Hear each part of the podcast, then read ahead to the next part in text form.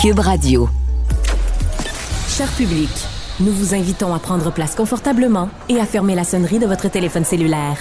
En cas d'incident, veuillez repérer les sorties de secours les plus près de vous. Bon divertissement. Un, deux, un, deux. OK, c'est bon, on peut y aller. Sophie Durocher. Elle met en scène les arts, la culture et la société pour vous offrir la meilleure représentation radio. Sophie Durocher. Tout un spectacle radiophonique. Bonjour tout le monde, j'espère que vous allez bien. En tout cas, ces jours-ci, j'ai vraiment une pensée très émue pour les proches, les amis, la famille de Cédrica Provencher, puisqu'on a vraiment atteint le summum du mauvais goût. Juste au moment où on pensait que on avait atteint les bas-fonds, qu'on pouvait pas aller plus loin dans euh, le manque de savoir-vivre, le manque de compassion, ben Vladipak a un profil TikTok qui a utilisé l'intelligence artificielle pour faire revivre, entre guillemets, Cédrica Provencher. C'est comme si c'était elle qui témoignait de ce qui lui était arrivé. C'est euh, le profil donc histoire vivante. Depuis qu'il y a eu un article dans le Journal de Montréal, Journal de Québec là-dessus, le fameux euh, profil de Cédrica Provencher a été enlevé, mais ça provoque quand même toute une réflexion sur les limites de l'intelligence artificielle. Puis on va en parler avec quelqu'un qui connaît bien le dossier, Bruno Guglielminetti, animateur du podcast d'actualité numérique Mon Carnet. Bonjour Bruno. Bonjour Sophie. Quel mauvais goût. J'ai envie juste de commencer comme ça. Est-ce que, est-ce que euh, on, pouvait s'attendre à ce que autant de mauvais goût soit produit par euh, l'intelligence artificielle? Ah, Permets-moi de, de, de, rire à cette formulation parce que c'est pas c'est pas vraiment l'intelligence artificielle qui a fait ça d'elle-même. Hein. C'est qu'au départ, il y a eu une requête, il y a eu un humain qui a pensé à ça et qui s'est dit comment je pourrais arriver à faire ça? Et, je pense que c'est cette personne-là, euh, peu importe qui elle est, euh, à qui on, doit poser des questions et se questionner sur son goût à elle, parce que l'intelligence artificielle, elle, elle va faire ce que ce qu'on demande de faire. Euh, mais, mais effectivement, là, ce qu'on est en train de voir, c'est qu'il y a des gens qui utilisent les outils de, de, de, création qui, qui sont qui carburent à l'intelligence artificielle pour faire des créations qui sont qui sont douteuses. Et puis, à quelque part, fallait s'y attendre, parce que c'est Molière qui disait où il y a de l'homme, il y a de l'hommerie. Mais là, euh, on vient de donner des outils. Là. Oui, tout à fait. Puis on salue, euh, on salue Molière en passant. Euh, c'est bizarre parce que sur ce site-là, ben écoute, on va écouter un petit extrait. Je pense qu'on a justement un petit extrait parce que maintenant ça a disparu du compte, mais des collègues ont quand même pu en, en enregistrer un petit bout avant que ça disparaisse. On va écouter ça. Des chasseurs ont retrouvé des ossements et un petit crâne à Saint-Maurice, non loin de Trois-Rivières, dans un petit bois près de la sortie d'autoroute. C'était moi. Le tragique décès de... Ah bon, alors c'est vraiment, moi je trouve ça absolument euh, épouvantable. Et euh, d'autant plus que j'ai des collègues qui connaissent mieux ça que moi, le dossier Cédrica Provencher, et qui ont euh, écouté le segment au complet. Et il y a des informations qui sont fausses. Donc non seulement on est dans une fausse reconstitution, mais en plus on est dans le fake news. Mm, tout à fait. Et euh, oui, puis euh, même moi, je, je, lisais les commentaires sous la publication euh, qui avait été qui était disponible sur TikTok et les gens mentionnaient le fait que, ben, d'une part, c'était pas le visage ou la reconstitution du visage de, de, la jeune fille, de, l'enfant. puis évidemment, ben, on s'entend pas à ce que ce soit la voix. Donc, il y a, y a beaucoup. On, on est dans l'ordre de, de l'évocation, mais de l'évocation de mauvais goût. Et euh, parce que c'est une chose de, de, de, parler de cette histoire-là. Il y a des façons de le faire. Mais quand on regarde, euh, parce que euh, après, moi, j'ai pris le temps pour regarder différentes vidéos qui étaient disponibles, qui sont essentiellement d'autres cas euh, aussi affreux que, que le sien. puis il y a des cas qui sont plus modernes que, que d'autres, plus récents, pardon, que d'autres. Et, et, dans tous les cas, on, est dans la recension, la, la récension d'histoires aussi sordides les unes que les autres. Et évidemment, les gens qui sont plus près de l'histoire de ces différentes victimes-là, des, victimes qu'on trouve à travers la planète, euh, ben, ils doivent pas vraiment apprécier le, fait qu'on raconte leur histoire de cette façon-là, parce que il y a un aspect qui, qui est euh, euh, qui, qui, qui, qui indispose, et c'est le fait que ce ne sont pas des photos, ce sont pas des vidéos qui viennent de reportages qu'on a vus ou d'extraits vidéo qui auraient été pris sur leur page Facebook alors qu'ils étaient vivants, mais c'est de la reconstitution de personnages à l'aide d'intelligence artificielle pour les jeux qui l'ont pas vu. Et donc, c'est à partir d'une photo euh, qu'on donne à un logiciel. Et ce logiciel-là, lui, ben, se met à, à prendre la, la, photo de la personne et de lui faire la faire parler. Et euh, puis évidemment avec une voix qui euh, va être sensiblement euh, celle d'une personne de cet âge-là, avec un thème de voix qui pourrait ressembler à la personne. Mais donc, on, on, on lui donne des attributs auxquels on n'est pas habitué de voir euh, sur, sur euh, des photos, puis il y a une scénarisation évidemment avec euh, avec différentes images là, pour scénariser un peu l'histoire. Mais il y a quelque chose de malsain là-dedans quand on, on, le regarde. Et puis j'avoue que si c'était pas parce que j'avais une, curiosité journalistique là en guillemets, j'aurais probablement pas regardé autant de ces vidéos-là. Mais évidemment, j'étais curieux de voir jusqu'où la, la, la, personne allait là, dans la production et, et c'est ça, c'est quelque chose d'un peu, c'est quelque chose de malsain même. Parce qu'il y a une autre vidéo sur le même euh, site, c'est Anne Frank. Pardon? Oui, sur le même compte, tu as raison, euh, de, le même compte TikTok, et c'est Anne Frank. Et là, je me disais, bon, ben, à la rigueur, ça, c'est intéressant parce qu'en effet, c'est un personnage euh, historique important et le témoignage d'Anne Frank est important par le biais de son journal. Ce que ça dit, justement, sur euh, les Juifs pendant la Deuxième Guerre mondiale. Puis surtout, ben, c'est beaucoup des jeunes qui sont sur TikTok. Donc, je me disais, bon, ben, s'il y a un jeune qui peut être mis au courant de, de quelle est l'histoire d'Anne Frank, peut-être. Donc, je suis allée voir le segment sur Anne Frank, mais c'est il y a quelque chose d'indécent parce que Anne Frank est morte. Il n'y a pas de vidéo d'elle qui existe. Il n'y a pas de, de film plutôt de d'elle qui, qui, existe. Donc, de, de la faire parler comme ça avec une petite voix d'enfant, euh, il y a un côté, je me disais, mais on est en train d'essayer de faire revivre les morts. Laissons les morts où ils sont.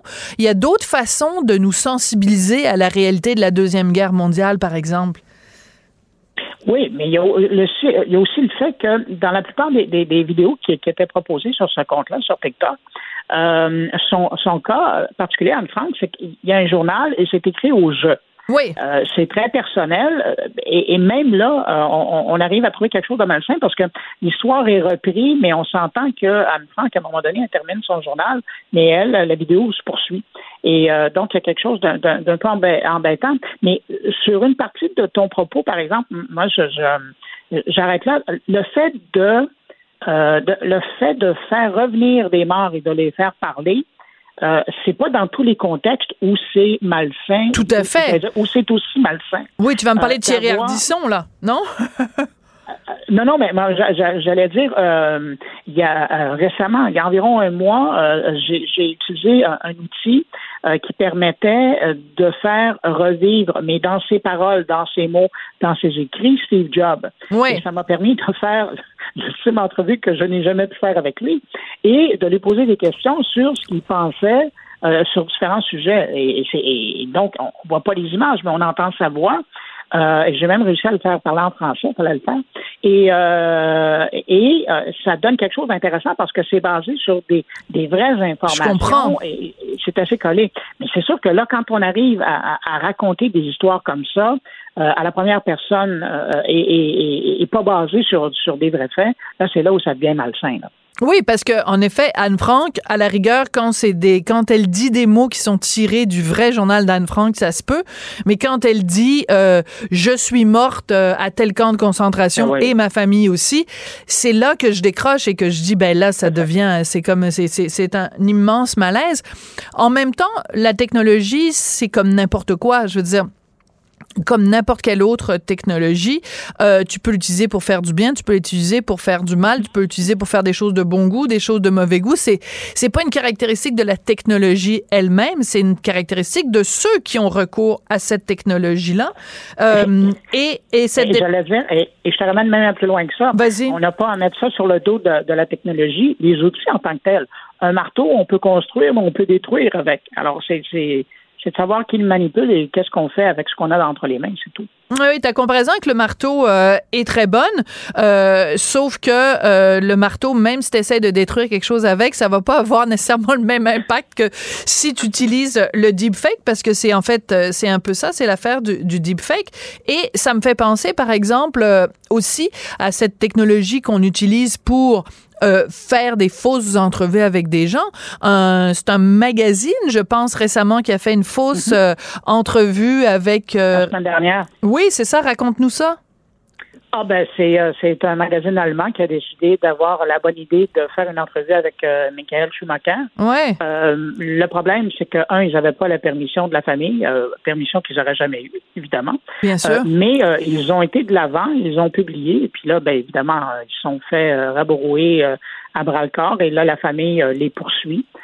pour ben non pour, pour toutes les, bonnes raisons ben qu'on pourrait, y mettre et, et c'est ça mais de, de plus en plus on va le voir ça et euh, ça, ça va être. Et puis là, on, on est dans des domaines où, euh, à la limite, c'est du journalisme de couverture, ou c'est de la curiosité, ou, c'est du mauvais goût, dans le cas de ce qu'on voyait sur TikTok. Mais euh, regardez ce qui est en train de se passer du côté de la musique où on a des, euh, des euh, The Weeknd et Drake qui chantent ensemble alors qu'ils n'ont jamais chanté euh, une chanson. et ben, puis il y a un ingénieur de son qui devient super bon là-dedans et qui fait des chansons qui sont meilleures que les vraies chansons. et puis moi, j'attends, puis c'est probablement une question de moi, la première pièce de théâtre ou la première radio-roman là, on va entendre avec des, des, des acteurs qui sont morts et puis on va les réentendre qui vont se donner des répliques sur des textes qui n'existaient même pas de leur vivant. Ouais on, est à, probablement à quelques mois, un an maximum, de commencer à entendre ce genre de production circuler sur Internet. Oui, puis tout à l'heure, je faisais référence à Thierry Ardisson, donc c'est l'animateur français, celui qui a créé Tout le monde en parle. Et, euh, et donc, euh, il a en ce moment même à la télévision française une émission où il s'assoit avec euh, Dalida, il s'assoit avec Jean Gabin, il s'assoit avec plein de grands noms comme ça. Et donc, il y a une caméra qui est sur lui et l'autre caméra, c'est évidemment de l'intelligence artificielle où on a, à partir d'entrevues que ces individus-là ont déjà données, euh, ben, il y a vraiment quelqu'un qui est comme assis sur une chaise dans un, dans un, dans un hôtel, dans une chambre d'hôtel, face à Thierry Ardisson, et tu regardes ça et tu as vraiment l'impression qu'il est en train d'interviewer Dalida ou, Jean Gabin. Et j'avoue que c'est, c'est absolument fascinant à regarder. J'ai juste vu les bandes annonces parce qu'on n'a pas accès à l'émission elle-même. Mais c'est absolument extraordinaire et c'est basé sur des vraies déclarations. Donc, il n'y a pas le côté gênant où on, où on invente des choses, là. Oui, ben, ben, pour l'avoir regardé, euh, j'ai regardé l'épisode où il y avait Jean Gabin et oui. euh, Lady Diana de l'hôtel. Oui, c'est vrai, il a fait Lady Di. Oui. Oui, c'est assez, assez bluffant, mais, mais dans leur cas, euh, et puis c'est un peu comme au cinéma à Hollywood, c'est des heures et des heures, pour pas dire des mois de travail pour arriver à faire un rendement. Euh, et, d'ailleurs, probablement que, j'allais dire deux ans plus tard, parce que c'est un projet que ça fait longtemps qu'ils travaillaient là-dessus, mais deux ans plus tard, euh, probablement que leur émission serait, ils seraient capables de le faire encore plus rapidement. Oui. Qui me fait d'ailleurs penser un peu à l'évolution au Québec. On avait vu ça avec euh, Gérard D. Laflaque. Oui, c'est vrai. C'était un personnage une marionnette, je pense. Oui. Puis après, on l'avait porté au numérique. Et les dernières émissions qu'ils ont faites des années plus tard, euh, ils appuyaient sur un bouton, puis Gérard D faisait ce qu'il voulait à l'écran. Absolument. En dedans de, de, quelques secondes de, de, demande, alors que c'était toute une histoire de semaines de programmation pour arriver à, à faire les premières émissions. Mais on, on, va tellement vite là-dedans. Euh, te donner un exemple, Sophie. Euh, cette année, moi, je donne un cours à l'Université du Québec qui est, euh, qui est Introduction à la production radio. et cette année, il y a tout un cours que j'ai donné qui n'existait pas l'année passée sur l'intégration de l'intelligence artificielle ah. pour la production radio. Et là-dedans, j'apprenais, parce qu'on vient de finir la session, là, mais j'apprenais aux étudiants à générer des textes, donc des scripts que des acteurs peuvent lire, mais des acteurs, euh, je parle de voix de synthèse qui sont créées à partir ah. d'ordinateurs. Et donc, ils arrivaient dans le cours, ils avaient les outils pour faire, euh, quand je parlais de pièces de théâtre, là, mais de, de donner la réplique de deux de synthèse qui se donne la réplique, euh, entourée de musique générée par ordinateur sur euh, à partir de requêtes qu'on fait, et puis avec euh, des atmosphères, des effets sonores qui sont faits aussi à partir de l'intelligence artificielle. On, est, on est rendu là. Ça fait partie des, des outils que les futurs journalistes, les, les, futures personnes qui vont faire de la radio ou même de la télé vont pouvoir utiliser pour arriver à, à créer des environnements qui pour nous divertir. Ouais. Bon, ben alors je vais t'arrêter là tout de suite parce que ça risque de donner des idées à nos patrons puis ils vont se dire bon bah tant qu'à y être, on va prendre l'intelligence artificielle pour remplacer les animateurs qui coûtent bien trop cher. D'ailleurs, notre patron Dominique vient de rentrer en régie puis il est tout à fait d'accord. Euh, il trouve que c'est une super bonne idée de rééconomiser de l'argent. Mais tu sais, Dominique, on peut aussi remplacer des patrons à ce moment-là avec l'intelligence artificielle. Fais attention. oui, je, vite. je, te dirais, puis aujourd'hui, oui. je ne pas content. Euh, les patrons, ça a déjà commencé à être remplacé par des intelligences artificielles, mais des animateurs avec des opinions, pas encore. c'est très bien dit. Tiens, mets ça dans ta pipe, Dominique. Merci beaucoup. Merci beaucoup. Bruno Guliel Minetti, qui est animateur du podcast d'actualité numérique Mon Carnet. Culture, tendance et société. Patrick Delisle-Crevier. Patrick, on sait que pour euh, les patrons en télévision, les jeunes, c'est vraiment le public que tout le monde s'arrache. Puis là, il y a une étude euh, dont on, en, on, entend parler dans le journal La Presse qui nous révèle, pardon, dévoile quelles sont les émissions préférées des jeunes. Est-ce que ça t'a surpris le résultat? Le résultat ne m'a pas surpris en soi. Probablement, c'est les émissions donc, à laquelle je m'attendais que les jeunes. J'ai un ado dans mon entourage et tout. J'en ai deux ados dans mon entourage. Il y en a un qui va écouter justement Stat indéfendable, les bracelets rouges. C'est exactement dans, dans son répertoire, c'est ce qu'il aime et tout. Et j'en ai un autre qui n'a aucune idée de ce qui se passe à la ah, télévision québécoise. Il me désespère. Je suis, je suis découragé quand je le vois aller. Mais en même temps, il faut, il faut quand même euh, tenir compte que c'est seulement 1000 Québécois qui ont été sondés. Donc, moi, dans mon entourage, euh, j'ai des amis qui ont des enfants et tout. Quand je leur parle de stats ou indéfendables, habituellement, euh, c'est pas des émissions qu'ils écoutent. C'est une génération Netflix, c'est une génération de Stranger Things, c'est une génération quand tu leur demandes qui, qui tu sais, moi, j'ai justement mon ado, euh, mon filleul, mon combat ces jours-ci, c'est qu'il tweet et il fait seulement des posts Instagram en anglais. Ah. Et c'est un, Québécois et j'arrête pas de lui dire, mais pourquoi est-ce que tu écris toujours en anglais? Mais il me répond jamais. Puis quand je lui demande, et donc lui demander euh, euh, de me parler d'une émission de télé québécoise pour lui, c'est pas dans ses cordes, il ne l'écoute pas. Donc quand je regarde cette, étude-là euh, qui a été menée par cette enquête je me dis, ah, ben quand même, il y a, des, il y a, de l'espoir. Il y a, quand même de nos émissions qui atteignent de nos jeunes, même si euh, euh, il y a un an, j'écoutais un reportage et c'était tout le contraire. On, on, disait que notre télévision était démodée, que les, les jeunes disaient que ça ne les intéressait pas. Ben oui, parce que... Une émission sur mille euh, qui pouvait les interpeller. Et donc, c'est une belle surprise pour moi de, de, voir ça ce matin, mais à quel, juste à quel niveau on peut, on peut le croire, tant mieux si si nos jeunes s'intéressent tout de même à, notre télévision, mais ce qui se passe autour de moi, quand je, je, questionne euh, les jeunes de mon entourage, c'est pas du tout euh, la situation. Alors, c'est l'Académie de transformation numérique qui a présenté euh, cette enquête-là au congrès de l'Association québécoise des productions médiatiques. Alors, dans l'ordre, il y a Stat, Occupation double, Indéfendable, Big Brother, Célébrité. Et puis, quand on regarde euh, du côté euh, des variétés, bon, c'est La Voix, ensuite Infoman. Bizarre qu'Infoman soit dans les variétés. C'est pas un show de variété pantoute, mais en tout cas, en direct de l'univers, Chanteur masqué, Révolution. Et quand on regarde aussi euh, euh, ces informations-là. Moi, je trouve ça intéressant de faire un parallèle avec le gros sujet de discussion l'année dernière. Te souviens-tu, l'année dernière, le gros sujet, c'était, euh, je pense que c'était à ATM, hein, à Jonquière, Art et technologie des médias. Il y avait des profs qui avaient demandé à leurs étudiants en journalisme, en médias, de, de s'ils connaissaient Véronique Loutier, puis il y en avait plein qui avaient aucune idée qui elle était. Et ça avait fait un gros, te souviens-tu, un gros tintamarre. Plein de gens en avaient parlé, avaient fait référence à ça. Euh, et ben, je veux dire, en même, même euh, te souviens-tu, Louis Morissette même euh, avait réagi en disant, euh, ben c'est plate de se dire que même mes enfants n'écoutent pas les émissions de leur mère. Mais en même temps, tu peux pas demander à des jeunes de s'intéresser à euh, Véro.tv, qui est plus des émissions euh, disons, euh, ben, pour des gens de plus de 40 ans, là. Fait que c'est normal qu'ils s'intéressent à Occupation Double et Big Brother Célébrité parce que c'est des émissions qui ont été conçues pour eux, les jeunes. Oui, puis ce que je me dis, Sophie, c'est moi, bon, il y a une marge. Moi, je me souviens, moi, enfant, là, je te dirais, euh, dès que j'ai eu l'âge d'écouter la télé, là, à 7 ans, 8 ans, et jusqu'à ma, ma première année à l'université, j'encerclais le TVF2, moi. J'avais euh, un horaire et j'avais mes petites grilles. C'était important pour moi de, voir un peu tout ce qui se faisait. Puis, tu sais, puis c'est drôle parce que quand tu m'as parlé de ce sujet-là ce matin, je me suis dit, ah, ça m'inspire-tu vraiment?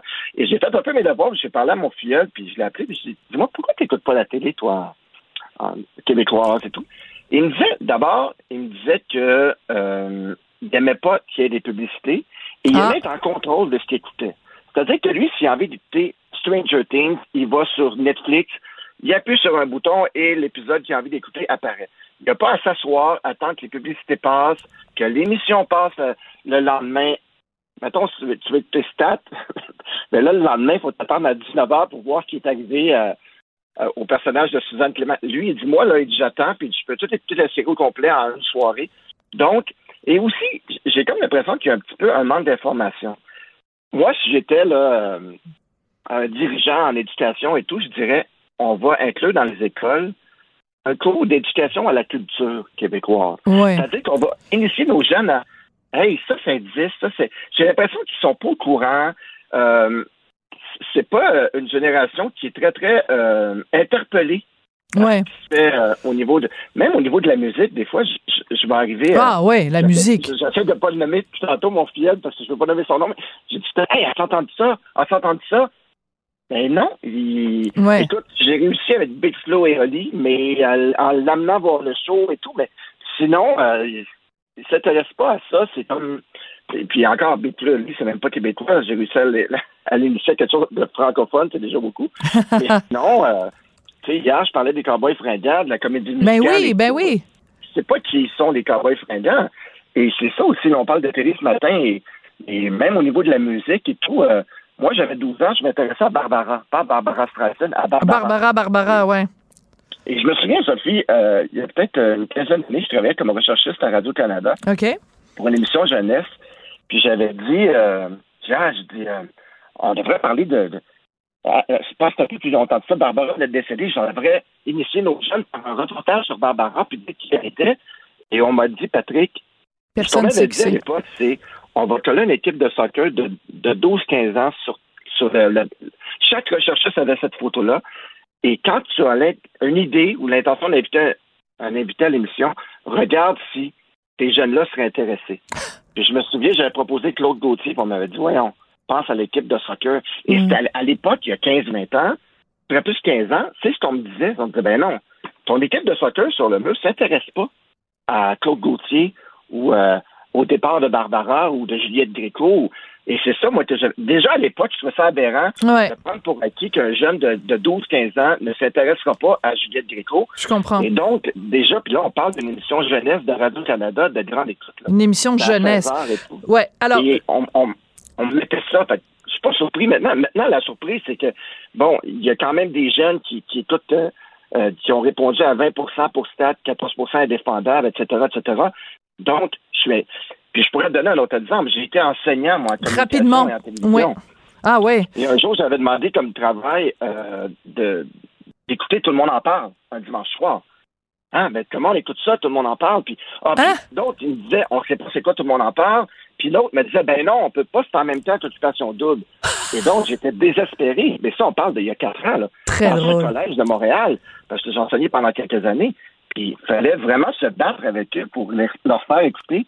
Tout le monde parle. Ouais. Et donc, j'ai le goût de croire en ce sondage-là que des jeunes et tout qui est tout ça, mais en même temps, une partie de moi, de mon expérience, j'ai des petits doutes. Tu as des petits doutes. Alors, juste une chose quand même, en terminant très rapidement, euh, il y a des répondants, euh, quand on leur a demandé euh, pourquoi ils s'intéressaient à la production québécoise, ils disaient, ben, c'est parce que c'est leurs parents et leurs frères et sœurs regardent la télé québécoise et qui veulent être capables d'en parler. Ça, c'est 77 des gens qui ont dit ça.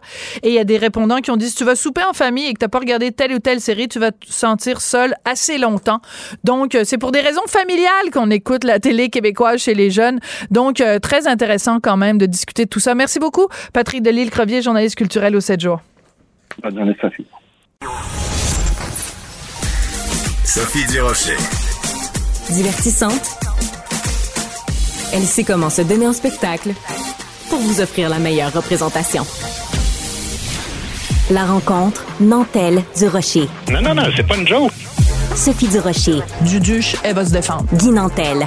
Ben, c'est exactement ça qu'il faut faire. Un duo déstabilisant qui confronte les idées. C'est à s'arracher les cheveux sur la tête. La rencontre Nantel du Rocher. Ça va être quelque chose. Guy, Guy, Guy, comment tu as réagi quand tu as entendu parler à Cube Radio, parce que c'est un scoop de Cube Radio, c'est important de le rappeler à certaines personnes qui l'oublient, euh, cette enseignante euh, du primaire qui crie après ses élèves. Comment ça a été quoi ta première, première, première réaction? Ben, ce cas-là, et évidemment, euh, il y en a au moins deux autres euh, Après, qui ont ouais. suivi. Euh, écoute, c'est sûr, sur le coup, la question, je me dis comment on en est arrivé là. sais, comment on en est arrivé là. Puis, euh, on a parlé souvent, toi et moi, ben, peut-être pas souvent, mais de temps en temps, du, du, du fait que le rapport d'autorité s'est perdu euh, Ouais. beaucoup dans notre société par rapport au patron, par rapport à la police, par rapport aux enseignants et tout ça. Je me demande s'il n'y a pas une partie de ça qui est due à ça. En même temps, c'est pas une surprise parce que tu sais des profs qui crient à la tête des élèves là euh, moi j'ai vécu ça là ça a toujours existé puis moi j'ai connu ça euh, dans, quand j'étais à l'école secondaire puis des fois c'était de notre faute aussi pas moi personnellement mais il y avait vraiment des, des petits tannants qui faisaient tout pour euh, pousser les, les profs à bout. Mais est-ce que ça arrive dans notre époque qui préconise justement le respect puis la psychologie puis la non intimidation ça c'est une surprise par exemple je sais pas si tu es d'accord avec moi. Euh, oui, en effet, ben, toute la question de l'autorité, euh, en effet, c'est absolument euh, crucial, selon moi, dans tout, dans tout ce dossier-là. Écoute, pour ceux qui auraient été peut-être cachés sous une roche au cours des dernières semaines, mon collègue Tristan a ressorti, hein, on on peut pas en entendre longtemps parce que c'est vraiment agressant, mais on va écouter un petit extrait quand même de Madame Chantal. Faut que tu regardes le masculin, ma belle. Là, t'as écrit délicieuse. Ah ouais, Astrid, corrige-toi. Crème grouille! C'est bon! La feuille! T'as toute la page à finir! Je, je suis sans mots à chaque fois, Guy. Ben, le vrai problème, c'est que c'est qu'il faut que des cas maintenant passent dans le journal Voilà. Pour que quelqu'un réagisse. Et c'est ça, moi, c'est là où le. Écoute, il y a des cas là où on a entendu là, le monde sait dans l'école depuis 10, 15 Voilà. ans qu'un crinqué ou une crinquée hurle à la tête, mais comme un dément, là, tu sais, qui menace les enfants, qui les terrorise. Des parents se plaignent à la direction, rien. Ils se plaignent à la commission scolaire ou au centre de service, rien. Ça se rend jusqu'au ministre, rien. Hier, tu me parlais que le journal a couru quand même deux jours après Bernard Drinville pour Ouais. avoir une réaction par rapport à ça. Plus Comme même, ouais. quelque chose qu'on on verra, je réagirai à un moment donné. Moi, je l'ai entendu même interviewé par Paul Arcan hier. Mais tout ce qui sort de Drainville, c'est tout le temps de nous répéter euh, comme une cassette que c'est inacceptable puis que lui aussi a des enfants. Mais bon, arrête de nous dire ça. Ça te dédouane pas de tes responsabilités. C'est pas une réponse d'un ministre proactif puis responsable, ça, de dire que tu as des enfants. C'est de la démagogie pure et dure de quelqu'un qui improvise puis qui est incapable de trouver des solutions. Mais il va quand même falloir un jour que quelqu'un m'explique un grand mystère au Québec c'est comment ça se fait que quand des élèves agressent des enseignants, il y a systématiquement des suspensions, voire des expulsions pour protéger avec raison le personnel, mais quand c'est le contraire qui se produit, puis des profs agressent des enfants, là, tout le monde est tétanisé puis paralysé par la Mm. situation. Non, non, mais tu, tu, ça, tu, en fait, ça, ça pose une, une excellente euh, question et je te dirais également au-delà de ça, c'est euh, parce que j'entendais tout à l'heure euh, la présidente d'un syndicat qui parlait avec notre collègue euh, Yasmine Abdel Fadel et euh, elle disait ben c'est c'est plate parce que on a l'impression que ce, ce- ces cas-là de mauvais profs que ça occulte la réalité de la majorité des profs qui font un bon boulot et ben c'est sûr que c'est pas facile parce que tu as une pénurie de main-d'œuvre puis comment pour motiver les gens qui sont en ce moment professeurs euh, alors que l'image qu'on donne d'eux c'est des criards qui bra qui qui qui hurlent après les élèves. Fait que tu as comme plein plein plein de façons de regarder euh, ce dossier là c'est pas évident Ben c'est sûr que, écoute, un point, mais là, c'est ça, c'est le, c'est, le défaut de la qualité des médias, c'est que dans le fond, on parle tout le temps de ce qui marche pas. On, fera pas un reportage sur un professeur qui crie pas, hein, tu comprends Ben non, c'est sûr. Euh, mais c'est évident que bon, il y a quelque chose de spectaculaire. Écoute, le, prof d'Édouard Montpetit qui parlait à ses élèves là, c'était, écoute, je, cite des bouts là, crise de face de fendante, tu fais ben deux, puis tu fais chier, tu vas être sur le BS plus tard. Euh, à 25 ans, tu vas avoir la face ratatinée comme le derrière de mon chien. Et là, la direction, ce qu'elle trouve à dire en premier lieu, c'est de menacer de poursuite les parents si jamais ça se sait publiquement. Pardon? la direction s'est dit mieux placée que tout le monde pour réagir dans l'intérêt de tous. Ils suspendent le prof deux jours. À Saint-Roch-de-la-Chigan, là, même affaire, l'hystérique qui hum. hurle, là, ben, le, jeune qui a filmé, là, il y a eu trois jours de suspension pour avoir filmé. Oui, c'est ça.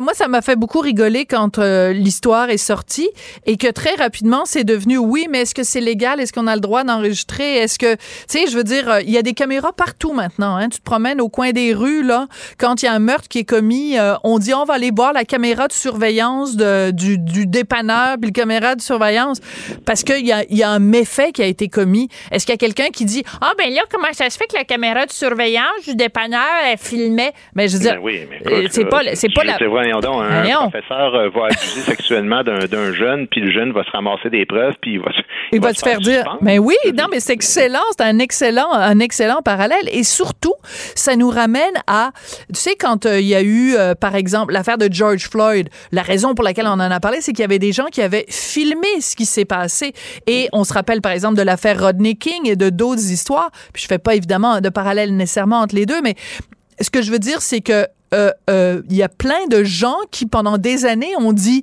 euh, ben on est victime de violence mais personne les croyait parce qu'on n'avait pas les, les, les, images pour le prouver.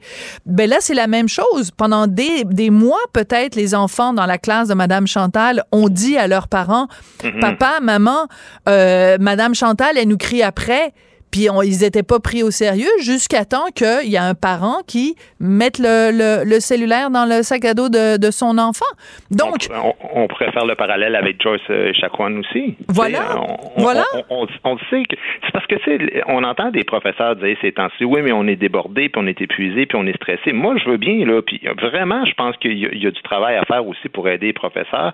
Euh, mais mais c'est parce que c'est un métier à haut stress. Qu'est-ce que je te dis les, les infirmières, il y en a d'autres autres. Les autres avec son saut de tension. On parlait de Joyce Echaquan, mais, mais si quelqu'un s'en prend au patient, ben on le punit. Même affaire pour la police. Je veux ben dire, beau être hyper stressé dans ta job. On n'excuse pas des abus de pouvoir dans, dans ces métiers-là. Mais au Québec, on dirait que, à moins d'un cas majeur là, et flagrant de quelque chose d'épouvantable, de l'ordre de l'agression sexuelle, justement, par exemple, là, ben on dirait que essaye de faire perdre l'emploi d'un fou qui enseigne ou d'un mm. simple incompétent.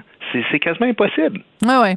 Ben, c'est la force des syndicats et en effet, euh, il y a de plus en plus de voix qui se lèvent pour dire que ça prendrait un ordre professionnel. Puis c'est assez drôle parce que Égide Royer, qui est spécialiste en éducation, que j'ai été interviewé et puis qui a été interviewé dans les médias pendant je sais pas combien d'années, euh, a passé son temps à dire ça. Un ordre mmh. professionnel, comme c'est le cas par exemple en Ontario, ça pourrait en tout cas certainement euh, aider ou contribuer à ah, parce qu'un ordre professionnel, je le rappelle pour tout le monde, hein, pour ceux qui le savent pas, un ordre professionnel n'est pas là pour protéger ceux qui exercent cette profession-là. Le but premier d'un ordre professionnel, c'est la protection du public.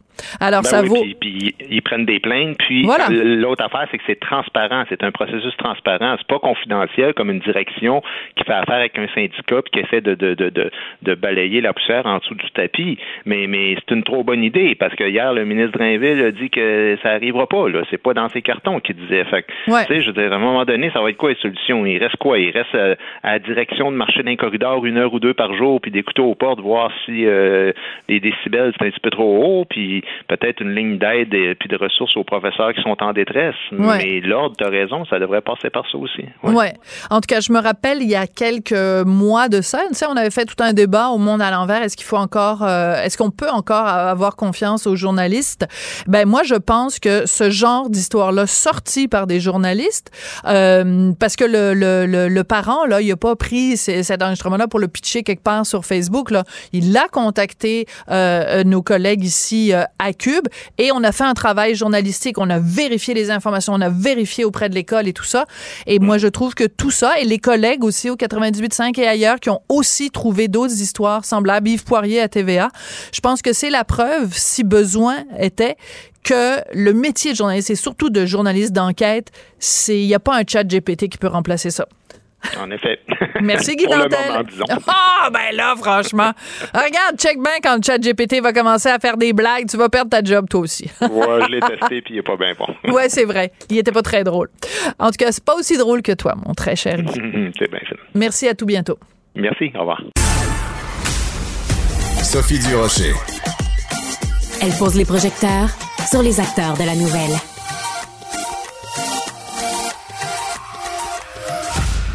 Depuis le début de la semaine, euh, les médias, y incluant, et euh, ça a été le premier à le faire, euh, Cube Radio, des médias donc ont déterré des histoires d'enseignants ou d'enseignantes qui ont hurlé ou tenu des propos inappropriés face à leurs étudiants ou leurs élèves.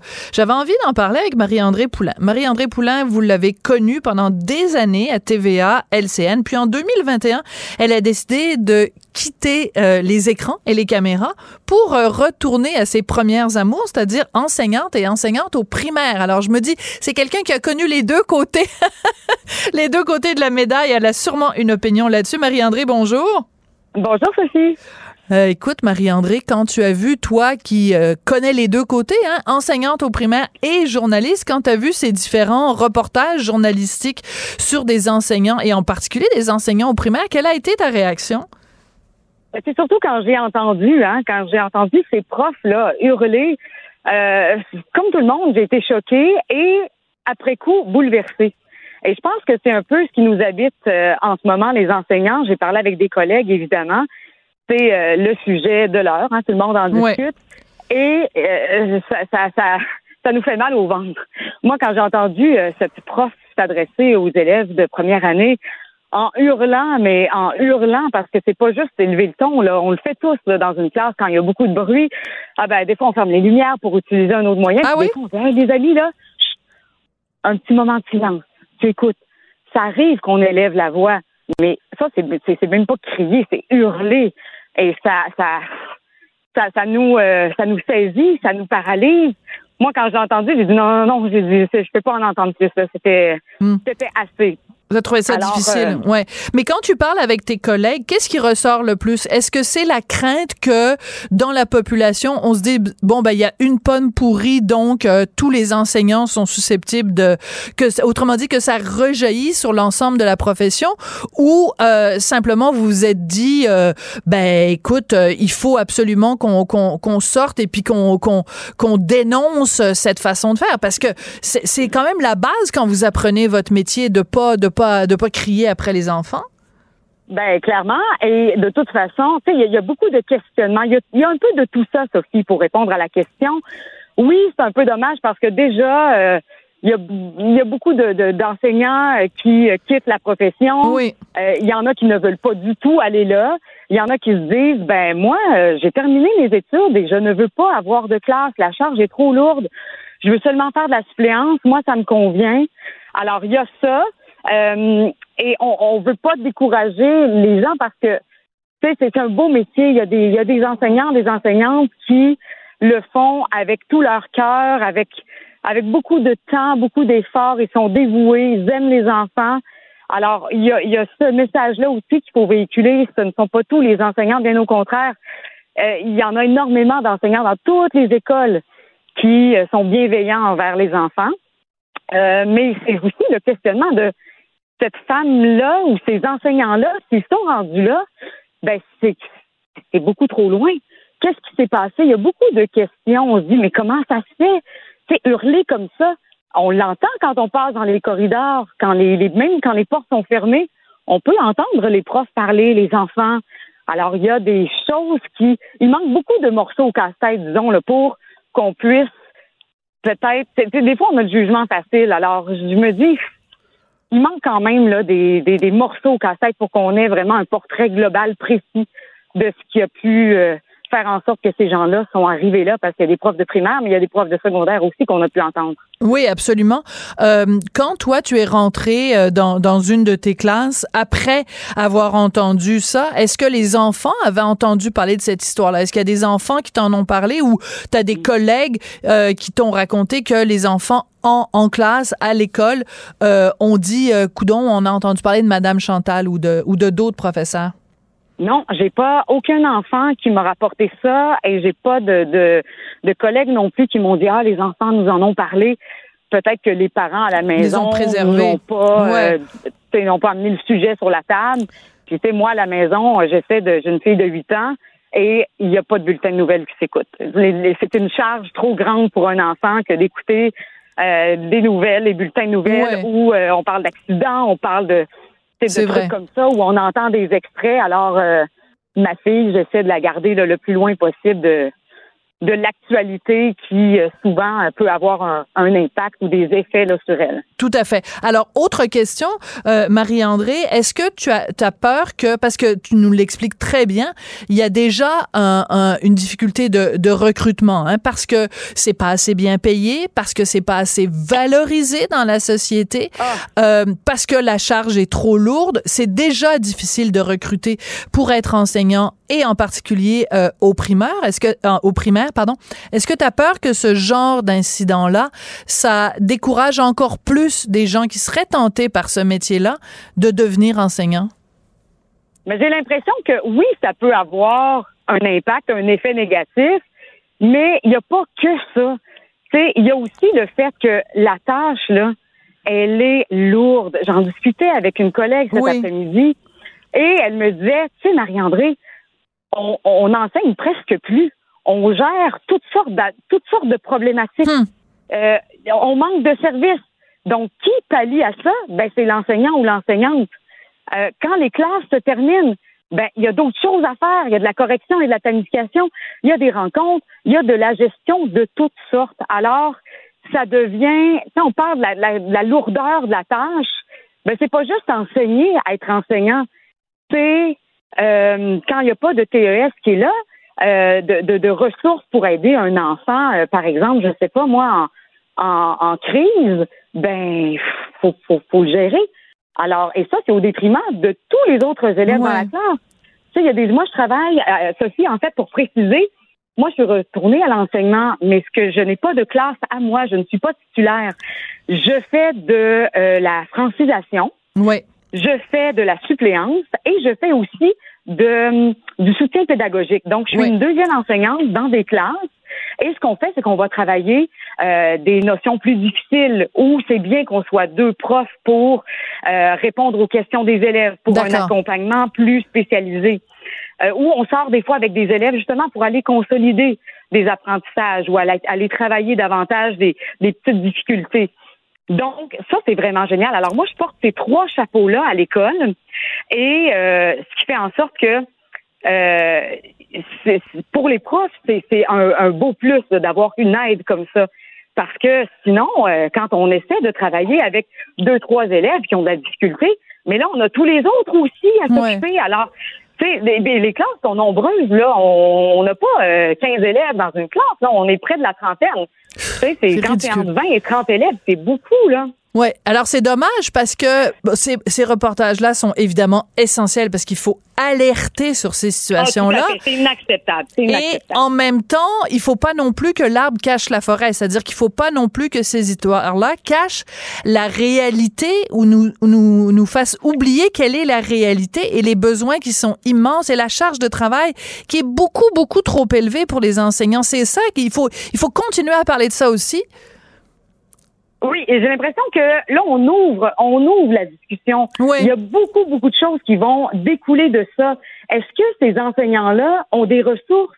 Est-ce qu'on leur a offert un certain soutien s'ils commençaient tranquillement à être épuisés, à être en détresse? Il y a des gens qui ont certainement entendu ou vu si moi je vais pas bien une journée, euh, ça se peut que ma mon attitude, ma façon d'être change. J'ose espérer que quelqu'un va me dire Marie-André, est-ce que ça va? As-tu as-tu besoin d'aide? As-tu besoin de parler?